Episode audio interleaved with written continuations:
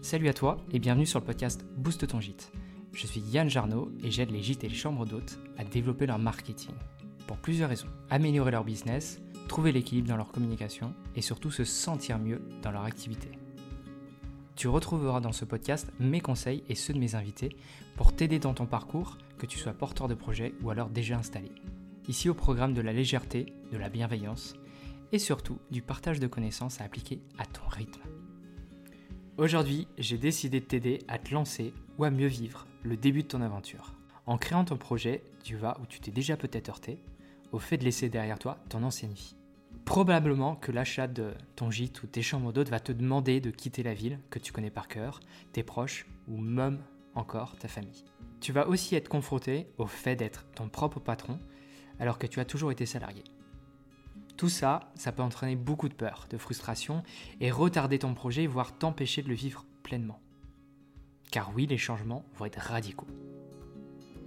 À mon micro, aujourd'hui, j'ai invité Thomas Burbidge. Thomas est coach dans le secteur des freelances et indépendants et je l'ai rencontré il y a maintenant plus de deux ans. Il m'a notamment aidé à faire euh, la transition de secteur pour me spécialiser dans le gîte et les chambres d'hôtes. À cette époque, j'étais totalement perdu. Je travaillais depuis 5 ans pour des clients de tout horizon et il me manquait clairement un truc. Comme si je travaillais avec des personnes qui me correspondaient pas totalement. Depuis maintenant presque 2 ans, je travaille exclusivement pour des clients qui me ressemblent, les gîtes et les chambres d'hôtes. Sans l'aide de Thomas, pour m'accompagner sur ce travail d'introspection, je n'aurais jamais eu cette révélation et finalement Boost ton gîte n'aurait jamais existé. Il est fort possible aussi que je n'aurais pas décidé aussi rapidement de me lancer moi-même dans l'aventure et d'acheter mon propre gîte beaucoup d'hypothèses qui resteront sans doute sans réponse, mais une chose est sûre, c'est qu'il m'a aidé à y voir plus clair dans mon aventure.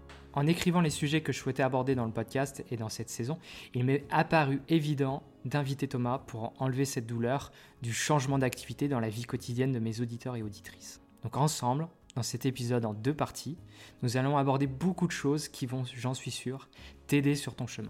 Comment vivre ton aventure pleinement? Comment mieux vivre la transition de secteur d'activité, comment accepter de laisser tes repères derrière toi, comment te rappeler les raisons pour lesquelles ce changement de vie est nécessaire, et tant d'autres points. Donc merci à toi Thomas d'être avec nous et bienvenue sur le podcast. Bah, je suis ravi d'être là Yann, merci. Et je me souviens effectivement encore de cette espèce de prise de conscience, basculement, d'alignement, euh, peu importe le mot que, tu as envie de faire. Et je trouve que c'est pertinent. Bon, les gens qui sont là ne te voient pas, mais tu m'accueilles dans une maison en rénovation et je vois les poutres et tout derrière toi. je pense que c'est un environnement euh, qui parle pas mal de toi et qui parle pas mal de ce que des projets de vie que tu as envie d'aider tes clients à réaliser. Quoi. Donc, je trouve que on est dans un cadre qui, qui, est parlant là-dessus.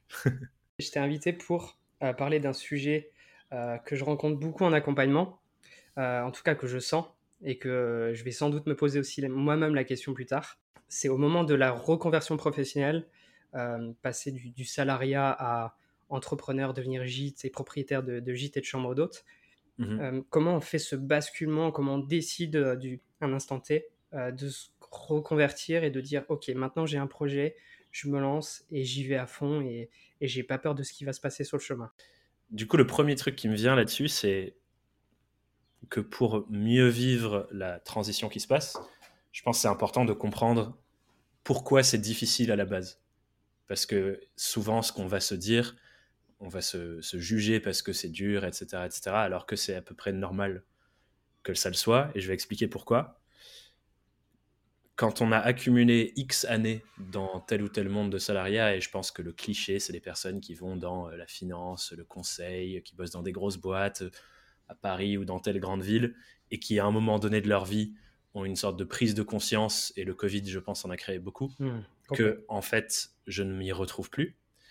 Pourquoi ça, ça arrive? C'est que tout au long de notre vie, de notre enfance à aujourd'hui, au moment où on écoute ce podcast, il y a plein de choses qui sont venues nous conditionner. C'est-à-dire des choses qui ont eu un impact sur notre vision du monde et comment on voit les choses. C'est notre éducation, c'est les livres qu'on a lus, c'est les rencontres qu'on a faites et l'écosystème dans lequel on gravite, par exemple l'écosystème de l'université et de l'école à laquelle on a assisté. C'est les croyances de ces personnes autour de nous qui nous les transmettent quelque part et qu'on les accumule au fur et à mesure. Et si on accumule un suffisamment grand nombre de croyances sur ce qui est bien dans la vie et ce qui n'est pas bien, ce qu'on doit faire, ce qu'on ne doit pas faire, et qu'elles se répètent ben forcément, ça s'ancre en nous. Et je pense qu'il y a énormément de gens, en tout cas la croyance la plus présente dans euh, l'éducation supérieure, euh, les universités euh, à Paris que j'ai pu faire aussi, j'étais à Paris Dauphine, c'est ce truc de pour réussir, ça passe par une sécurité financière, un bon poste, une bonne transition de poste en poste dans ces entreprises pour avoir des responsabilités, etc. etc. Et donc, je pense qu'assez naturellement, on se trouve dans un chemin de vie où on suit cette réflexion-là parce qu'elle nous est présentée comme étant la voie pour vivre une bonne vie. Et le moment de la transition dont tu parles, de la reconversion, cette prise de conscience de, en réalité, après avoir fait ça pendant 5, 10, 15, 20 ans, quand on se rend compte qu'en réalité, on n'est toujours pas heureux et épanoui après tout ce temps, peut-être qu'on a été par petits moments, mais il n'y a pas le, tu sais, cette espèce de grande sensation de je suis à ma place, bah, ça fait qu'on re-questionne tellement de choses de notre passé que évidemment c'est inconfortable de se dire en fait tout ce qu'on m'a dit, tout ce que j'ai pensé, tout ce que j'ai cru, quelque part en réalité c'était pas exactement ce que je voulais. Donc forcément là il y a un inconfort qui arrive qui fait qu'on est quelque part obligé de comme si c'était changer un logiciel ou un système d'opération d'un ordinateur, on doit changer de logiciel. On doit faire la mise à jour de telle manière de voir le monde et de diriger sa vie vers telle manière, la nouvelle manière de voir le monde et diriger sa vie, qui passe donc par bah, changer de projet, embrasser une forme de peut-être d'insécurité ou de précarité ou d'incertitude qu'on n'avait peut-être jamais eu avant parce qu'on avait toujours eu de la certitude que je fais la bonne école, puis je prends le bon taf et tout mon entourage me rassure, etc. Et là, quand on fait des reconversions de ce genre, avec l'incertitude qui l'accompagne, bah, je pense que si on a encore le même entourage, bah, il nous questionne. Il dit Mais t'es sûr de vouloir faire ça? T'as un poste de ouf, ça fait 10 ans que tu te bats pour ça. Et là, tu veux tout quitter pour aller quoi? Retaper une longère en Bretagne euh, et, et, vivre de personnes qui viennent en vacances? T'es sûr que c'est ça? Forcément, quand on nous questionne de l'extérieur, ben, évidemment, tu cogites. Et c'est comme si, euh, en ce moment, on fait cet enregistrement à la fin du deuxième tour des, des présidentielles. Et du coup, moi, je pense beaucoup aux législatives si tu es minoritaire aux législatives, imagine, tu es le seul député à avoir des idées qui vont dans tel sens. Tous les autres députés ont des idées qui vont dans le sens contraire. C'est évident que tu te mets à douter de toi.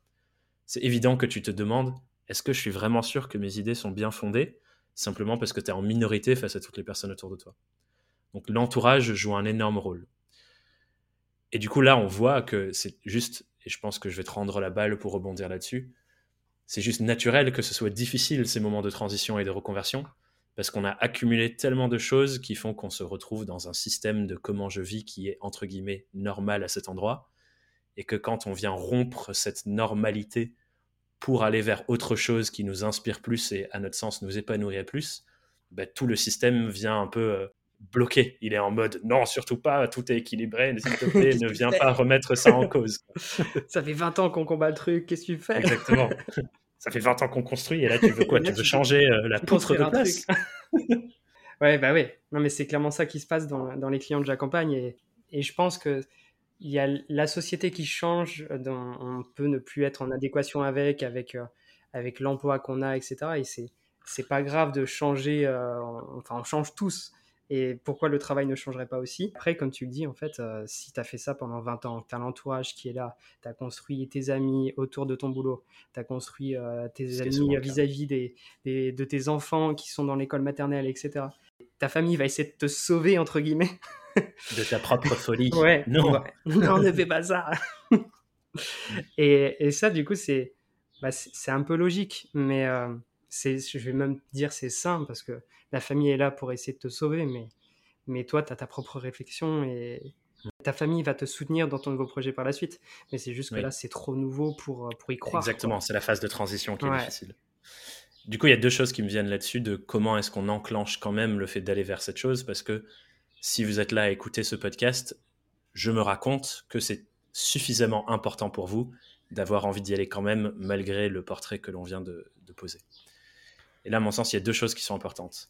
La première, c'est qu'en t'écoutant, Yann, tu parles des enfants qu'on enlève de l'école, des amis, on a notre cercle amical, local, etc., qui est là, et qu'effectivement, partir quelque part, c'est un inconvénient à plein d'égards. Et je pense qu'il y a un endroit, du coup, là, où c'est important de rééquilibrer les inconvénients qui sont certes là, et aussi les avantages que ça a de suivre ce nouveau projet, parce qu'il y a aussi plein d'avantages. Et tant que notre perception, elle est que sur les inconvénients, évidemment que c'est douloureux de, faire le truc, parce qu'on voit que les endroits où c'est une mauvaise chose. Et donc, si on rééquilibre et qu'on revoit les avantages, ben, ça recrée cette espèce de dynamisme de toutes les bonnes raisons pour lesquelles on les fait. Hmm. Et à cet endroit-là, du coup, ensuite, il y a la question pertinente qui existe, qui est est-ce que les avantages que je vais en tirer, que ma famille va en tirer, que mes enfants vont en tirer, que tout le monde va en tirer, valent le coup par rapport aux inconvénients Et souvent, la réponse va être oui.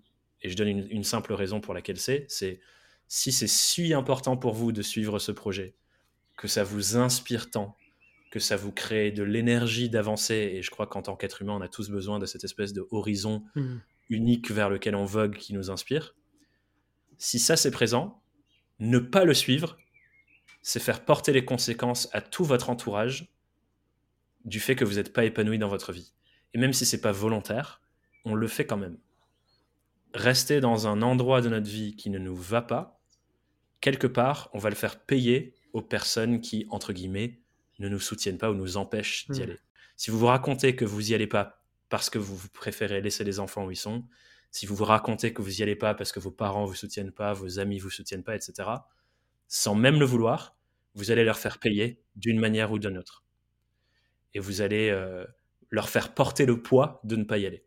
Parce que c'est non, mais les enfants, euh, je peux pas y aller. Et du coup, pendant tout, eux vont grandir avec ce truc, même inconscient, même si vous faites pas exprès, de euh, mes parents n'ont pas suivi leur truc à cause de moi, donc je suis un poids, etc., etc. Et je suis euh, ce qui a empêché mes parents de vivre la vie qu'ils voulaient vivre. Et, là, ça ramène des nouvelles questions. C'est est-ce que ça vaut le coup de montrer à tes enfants que tu peux vivre la vie que tu as vraiment envie de vivre et que eux ne sont pas un poids pour, pour vous hmm. Et là, c'est intéressant parce qu'on retourne un peu la balance. Ouais, ah bah ça, change complètement de sens, ouais. Et ça a plein d'avantages pour eux également.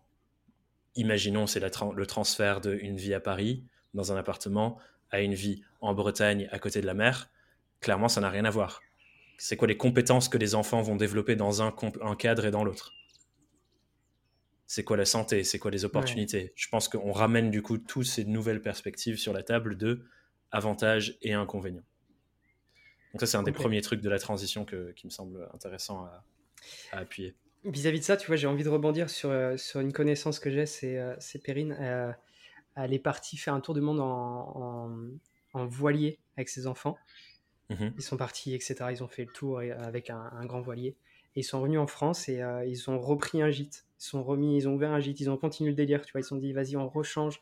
Mais on veut pas retourner dans le dans le train-train quotidien qu'on avait avant mais on veut pas perdre cet esprit d'aventure qu'on a eu avec le voilier, tu vois. Malgré la difficulté, tu vois, que ça peut représenter, tu dis, euh, ok, il va falloir enseigner aux enfants l'école sur un voilier, va falloir euh, garder ce lien avec, euh, avec l'apprentissage, mais en même temps, ils vont être dans l'inconfort du voyage ou autre.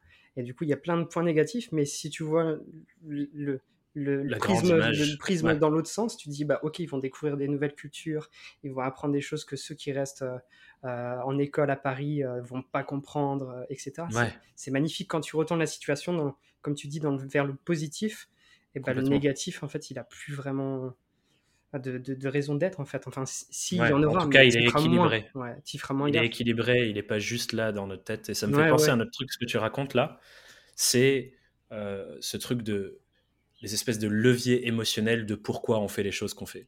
Hmm. Je, vais, je vais parler de deux aspects. Le premier aspect, c'est que notre cerveau est entraîné à faire deux choses, aller vers les trucs qu'on désire vraiment et fuir les choses qui nous paraissent très inconfortables et douloureuses. Souvent, ce qui gagne, c'est fuir les inconforts et les douleurs. Et donc, dans ce genre de cas de transition, il est fortement possible que la réflexion par défaut de notre petite psychologie, ce soit c'est trop inconfortable d'aller à l'encontre de ma famille et d'arracher ma famille à l'endroit où on est, donc je ne vais pas le faire. Et s'ensuit le cycle dont on parlait, de on leur mmh. fait payer sans, le vouloir. Comment on va à l'encontre de ça? L'autre levier dont je voulais parler de pourquoi on fait ce qu'on fait, c'est euh, la différence entre le faire pour nous, le faire pour les autres. Souvent, c'est bien plus facile de passer à l'action quand on fait les choses, pas seulement pour nous, mais quand on les fait aussi pour les autres. Et quand on voit à quel point c'est au service des autres. Et là, ça peut être un axe intéressant de soutien pour, euh, tu vois, soutien émotionnel, psychologique interne pour passer à l'acte, de se dire, c'est quoi tous les cadeaux qu'il y a dans ça pour les autres? Et les enfants, je pense que c'est un, bon axe de, de réflexion parce que c'est un levier émotionnel incroyable. De, est-ce que faire ça, ça apporte des choses qui feront une différence dans la vie de mes enfants pour leur vie entière? S'ils ont 5 ans maintenant, je vais faire une différence dans 80 ans de leur vie. Je te donne un exemple incroyable. On revient sur cet exemple qui est effectivement est cliché, mais peut-être que ça a parlé à certaines ou certains de tes auditeurs. La différence grande ville euh, campagne. Moi, clairement, je considère que euh, grandir à la campagne puis revenir à la grande ville, ça m'a donné une ouverture d'esprit et une réflexion tellement riche de voir les deux écosystèmes et les deux environnements. Et donc, le chemin inverse est tout aussi vrai. Si on a un écosystème et un environnement déjà en grande ville, qui fait des trucs dans les grosses boîtes, qui restent, nos parents, etc., etc., et que vous, vous embarquez vos enfants dans une autre, un autre mode de vie, à la campagne, où on fait des choses manuelles pour retaper une maison, où on plante un potager, enfin un autre mode de vie comme ça, la richesse qui sort hmm. de ces deux modes de vie qui se rencontrent et qui viennent se nourrir l'un et l'autre, elle est incroyable pour l'apprentissage, l'ouverture d'esprit, la psychologie des enfants. Parce qu'il y a plein d'études qui montrent à quel point euh, plus on est jeune, plus on a de malléabilité dans notre cerveau et plus on se nourrit de tous les environnements qui nous entourent et donc plus il y a de diversité, mieux c'est pour notre développement. Ben ça, tu vois, c'est incroyable comme cadeau. Et quand on se dit, je le fais pour ça et pour moi, c'est bien plus simple que quand tu es en mode ah, c'est horrible pour les enfants. Et souvent, c'est ça les messages que les parents vont nous donner, les grands-parents, du coup. C'est horrible pour les gosses, t'imagines, ils viennent de commencer à l'école et se faire leurs amis, tu les arraches. Et ils utilisent beaucoup ce levier émotionnel pour convaincre. Ben, on peut retourner ça pour nous aussi. Et encore une fois, le risque, c'est que sinon, on leur fasse payer tout le reste de leur vie. Parce que si c'est vraiment important pour nous et qu'on s'empêche de le faire, ça aussi, ça a des conséquences. C'est clair. Mais tu vois, ma fille, tu vois, ça a été justement un, des gros axes de changement d'activité. C'est pour, ça que je l'ai fait. Euh, il y avait le, plafond de la TVA que j'avais atteint, etc. Et, et, comment développer ma marque, etc. Mais c'était surtout l'aspect comment je cohabite le plus facilement possible avec euh, l'univers de ma fille et mon univers professionnel. Et du coup, quand je me suis dit, OK, j'ai besoin d'une stabilité sur les clients avec lesquels je veux communiquer et qui pourront comprendre les interactions que j'ai avec ma fille et on partagera les mêmes passions. Et du coup, ça a été un gros axe pour moi de me dire, OK, bah, ça sera les gîtes et les chambres d'hôtes parce que bah, je discute avec, tous mes clients, c'est des darons qui ont des enfants. Euh, tu veux la, la, stat la plus folle, c'est euh, j'ai un client, ça, son fils est né un mois après ma fille et j'ai une cliente, c'est un mois avant et donc du coup, on a les mêmes, euh, enfin les mêmes centres d'intérêt, les mêmes, euh, le même univers, euh, le même univers parental, etc. On est des darons vraiment cadrés, tu vois, c'est ouf. J'ai l'impression que la valeur famille et la valeur transmission et la valeur éducation des enfants, c'est un truc qui est fort dans la clientèle que avec qui tu travailles. complètement. Je pense que c'est une des, des, raisons aussi de ce changement, tu vois, c'est de leur offrir un cadre où on est plus présent avec eux parce qu'on travaille sur place euh, et donc, du coup, les moments sont beaucoup plus intenses. Bon, après, c'est très chronophage. Euh, je le vis pas encore comme. Euh, enfin, je peux pas te dire vraiment parce que du coup, c'est pas encore mon, travail. Mais c'est chronophage de fou. Mmh. Mais, mais je pense que le cadre et les instants que tu offres à tes enfants à ce moment-là, ça vaut le coup. Ouais, complètement. Et rien que la, la, présence, tu vois, la différence entre aller au bureau le matin et revenir le soir, et mettre ton gosse chez la nounou, etc. Même si tu es à côté et que tu travailles et que tu fais autre chose, l'interaction de ton enfant là avec toi qui te voit faire des choses et qui du coup apprend en te voyant faire et qui a ta présence émotionnelle et physique et tout, bah, euh, elle est là, quoi, tu vois. Et c'est ça, ça, c'est fait une différence de dingue. La transmission de savoir dans une voiture, c'est compliqué. Alors, dans la voiture, effectivement. Mais dans le cadre où tu es dans la maison, tu retapes et ainsi de suite. Ah là, euh, là c'est différent. Euh, là, là, il y a un apprentissage de dingue pour euh, les petits qui nous entourent. Mm. bah moi, j'ai fait à peu près le même, le même schéma que toi. C'est que j'ai grandi à la campagne et après, je suis arrivé dans les grandes villes. Et là, je m'apprête à retourner à la campagne, comme toi, tu as mm. pu le faire aussi. Et, et, du coup, je sais, enfin, j'aimerais vraiment que ma fille ait ce même, euh, je vais pas dire les mêmes souvenirs d'enfance, mais qu'au moins l'univers que je vais lui proposer puisse lui proposer d'apprendre les mêmes choses que, que j'ai appris ou au moins de comprendre des choses par elle-même. Hmm. Et, et, je pense que c'est ouais, c'est comme, on l'a dit beaucoup de fois, mais ouais, c'est un levier euh, qu'il faut absolument actionner quoi. Faut faire ça pour ses enfants, aussi pour soi. Complètement. Et du coup, juste de se questionner sur les raisons de pourquoi on fait ce qu'on fait. C'est ça. Parce que, encore une fois, sur ce truc de si je suis la vision minoritaire dans mon entourage, évidemment que je vais la questionner. Et mm. c'est hyper important de revenir sur ce que j'appelle la référence interne. C'est partir de l'intérieur vers l'extérieur pour prendre ses décisions, plutôt que laisser l'extérieur influencer mm. l'intérieur et comment je prends mes décisions. Mm. Et j'ai vu passer euh, je sais plus qui c'est qui a partagé ça sur Insta, mais j'ai vu passer une sorte de un reel ou une story ou un truc là euh, ce matin même qui disait la qualité de ta vie change quand les murmures de l'intérieur ont plus de poids que les murmures de l'extérieur. Et ça, je trouve ça très vrai sur ce qu'on vient de se dire là, que c'est quand tu es vraiment à l'écoute de mon, guide intérieur, où est-ce qu'il m'emmène, VS tous les conseils que je reçois tous les jours de plein de personnes qui ont d'autres visions de ce que c'est une vie épanouissante, qui me disent quoi faire de l'extérieur. Il faut sentir ça. Et il y a un dernier truc que j'ai envie de dire, peut-être avant qu'on continue le cheminement euh, dont, tu m'avais parlé euh, au-delà de cet instant de transition. Mais un autre truc qui me semble important, pour faire un peu la boucle avec ce que je disais au début, du fait que on a un conditionnement qui s'opère de toutes les choses qu'on a faites dans notre vie, tous les gens qu'on a rencontrés, toutes les discussions qu'on a eues, tous les bouquins qu'on a lus, les, tous les médias qu'on a consommés. Et au moment où on se dit, OK, je vais changer de vie et je vais embrasser ce nouveau truc, un truc qui peut se passer, en tout cas j'ai l'impression, c'est de se dire, merde, j'ai perdu tout ce temps à faire un truc qui en vrai m'épanouit pas. Et, ça, j'ai envie d'apporter un élément là-dessus, parce que si on se culpabilise là-dessus, clairement, ça peut être un poids qu'on se traîne pendant un moment de j'aurais pas dû faire tout ce que j'ai fait, etc. Mm. Et j'ai envie de rassurer sur ça en disant que les prises de conscience qu'on a à un instant T sont la conséquence de tout ce qui s'est passé avant. C'est pas comme si c'était un truc qui existait avant et on vient juste de le trouver. Ça apparaît grâce à tout, tout notre passé. Et c'est là où c'est intéressant parce que ça nous permet de, quelque part, réécrire notre histoire pour se rendre compte que toutes les étapes, elles menaient jusqu'à cet instant. Et donc, elles ont eu un sens. La métaphore que je prends souvent pour expliquer ça, c'est euh, le, coup des... Euh, quand on est gosse, quand on fait les dessins avec des numéros, il faut connecter les points. Je ne sais, plus comment ça s'appelle, mais... Donc, il y a les points, il y a les numéros, on fait 1, puis 2, puis 3, puis 4, etc. Et on ne sait jamais vraiment à quoi ça ressemble jusqu'à la fin. Mais il faut attendre la fin pour voir ce à quoi ça ressemble. Et quand on est au milieu, on est là, putain, c'est bizarre, il y a des traits un peu partout, j'arrive pas trop à capter ce à quoi ça ressemble. Et c'est pareil dans nos vies. Quand on a, euh, je sais pas, 40 ans et qu'on se dit, ok, nique la défense, c'est terminé, j'en peux plus, je quitte ma tour et j'ai envie d'aller euh, retaper des longères euh, dans, dans le Loir et Cher. Je vais essayer de dire des noms de, de régions random. Ouais, bah ouais, sinon il y en a qui vont être jaloux. Exactement. Donc ici, on est dans le Loir et Cher. et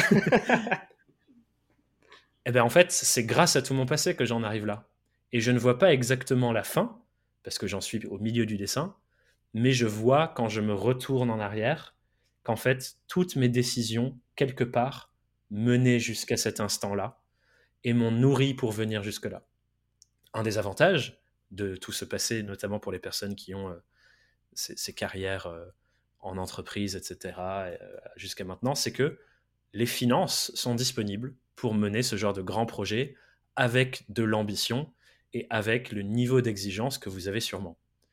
Alors que si vous aviez cette prise de conscience à 20 ans, sans toutes les finances, clairement, votre niveau d'ambition et le niveau de qualité de ce que vous allez pouvoir faire, bah, beaucoup moindre. Et donc, quelque part, avoir vécu ce que vous avez vécu et avoir cette prise de conscience au moment où vous l'avez, avec peut-être la famille, etc., etc., qui, qui, qui est un frein potentiel, en fait, il y a plein d'avantages à cette situation aussi. Et c'est une bonne nouvelle que ça arrive à ce moment-là parce que vous avez un bagage à exploiter. Donc je dis juste ça parce que souvent on peut se dire ah c'est, j'aurais dû faire ça plus tôt, euh, j'aurais dû blabla blabla. Mais tout ça c'est terminé déjà, c'est le passé, c'est le passé, on peut pas le peut pas le changer. En revanche, on peut réécrire à quoi ressemble l'histoire qu'on se raconte sur le passé dans notre tête. Ça, ça part en citation. Mais euh, il y a, tu vois, j'aimerais rebondir vis-à-vis de ça. Euh, c'est hyper important aussi de faire attention aux petits détails, euh, des petits signes comme ça qu'on a dans la vie. Et, et, par exemple, tu vois, quand j'ai fait ma, ma transition de, de, secteur, j'ai rencontré une personne qui, est, qui, qui, a un gîte à Ouessant. Je sais pas si tu connais. C'est une petite île en Bretagne. Je sens, ouais. Et donc, du coup, on va rester dans la Bretagne, désolé. Et donc, du coup, euh, je, rencontre, je, la rencontre, on discute, etc. Et du coup, je lui dis, bah, je suis, je suis de tel village, je suis de Crozon. Et euh, du coup, au fur et à mesure, elle me dit, ah, t'es de Crozon aussi Ouais. Ok. Je suis allé, euh, je crois qu'on en a déjà parlé en plus du Festival du bout du monde. Exactement. Ouais, je t'avais ramené une petite bouteille de cidre du, de la région. Extra. Et donc, du coup, en fait, en discutant avec elle sur ce point-là, elle me fait, bah, écoute, il y a mon cousin qui habite ton village. Hmm. Et là, je lui dis, mais non, c'est pas possible. et donc, du coup, c'était abusé. Et en fait, maintenant, je fais gaffe à, toutes les petites rencontres comme ça et j'essaie de les, les, placer un peu sur la timeline en me disant euh, qu'est-ce que ça pourrait me donner ou qu'est-ce que ça pourrait être le rapport avec quelque chose. Et je, je vois des choses, mais de, de fou. Genre, on a fait une, euh, une mini communauté où on fait des lives, etc. Et, euh, et donc, du coup, les personnes qui se rencontrent, bah, entre deux clients, ils ont, ils ont été à la même école et euh, des trucs hmm. comme ça, tu vois, genre alors qu'ils sont euh, un est on va dire dans la zone de Annecy et l'autre est dans, dans, en Normandie et ils ont quand même été à la hmm. même école à un moment. Et du coup, une fois que tu fais ces petits placements, mais en fait le passé, tu te dis mais en fait tout ça comme tu as dit, ça amène à cet instant, à ces rencontres et à ces connexions et ça c'est fort. Ouais. Ça, c'est trop bien. Si on ouvre une petite case spirituelle pendant un instant, parce que j'ai plein de réflexions de cet ordre-là qui influencent ce que je fais, il y a un livre qui est très romancé, certes, mais qui parle un peu de ça, qui s'appelle La prophétie des Andes. C'est écrit par un gars qui s'appelle James Redfield. Et c'est genre euh, une prophétie euh, en Amérique du Sud avec euh, des commandements, machin, machin. Donc hyper romancé, mais les idées derrière, je les trouve plutôt intéressantes. Et il y en a une de cet ordre qui dit Toutes les rencontres qu'on fait dans notre vie, c'est comme si ces personnes-là avaient des messages à nous transmettre. Et notre choix, c'est est-ce que je vais chercher et écouter le message ou non? Mais tous les messages ont une valeur. C'est à nous d'attribuer qu'est-ce qui va nous guider dans nos vies. Et l'entraînement, c'est s'entraîner à écouter et percevoir les messages. Et j'adore ça parce que du coup, maintenant, des fois, tu vois, genre, quand je fais mes déplacements et que je suis à Paris et que je me pose dans un café en attendant tel rendez-vous, tel rendez-vous, tu vois, des fois, il y a des gens qui passent par la porte et tu vois, tu, tu sens un truc, genre telle personne, tu vas plus y faire attention qu'une autre. Et là, des fois, je me dis, si je vais parler à cette personne, c'est possible que ça influence ma vie hmm. et qu'il y ait un vrai changement qui s'opère. Et là, la question, c'est est-ce que je suis dans les dispositions nécessaires? Est-ce que j'ai envie d'aller chercher le message que cette personne a peut-être à me porter? Et j'adore. Moi, ça me, ça me fait mindfucker à chaque fois. Et des fois, j'y vais, des fois, j'y vais pas. Je pense qu'on peut pas aller chercher tous les messages, tu vois. Et comment t'introduis le truc T'arrives devant la personne, tu fais c'est quoi le message du coup? Non, je sais pas, tu dis bonjour. Euh, enfin, euh, c'est des qualités sociales après. Ouais, bah ouais, là, le thème du podcast. Il y a les brutes, quoi. je crois que ça, c'est un autre épisode. Cette première partie est terminée. Notre conversation était très fournie et nos enchaînements me permettent de te proposer une seconde partie. Car oui, il nous reste beaucoup, beaucoup de points à aborder. On va par exemple parler du pouvoir des rencontres pour t'aider sur ton parcours, la concurrence, pourquoi elle n'existe pas, comment incarner pleinement ton projet, comment partager et vivre l'aventure en couple d'une manière plus équitable dans les tâches et dans la prise de décision, et comment mieux vivre les mauvaises surprises que tu vas rencontrer. Je suis tellement heureux de pouvoir te proposer cet épisode et le suivant, et j'espère qu'il t'a plu et que le suivant te plaira aussi. Mais surtout, j'espère qu'ils t'aideront dans ton aventure. L'épisode 25 sera retrouvé lundi prochain, soit le 6 février. Donc n'hésite pas à partager le podcast pour annoncer le retour de cette saison 3. Et en attendant, je te souhaite une excellente semaine et à très vite pour continuer à booster ton gîte.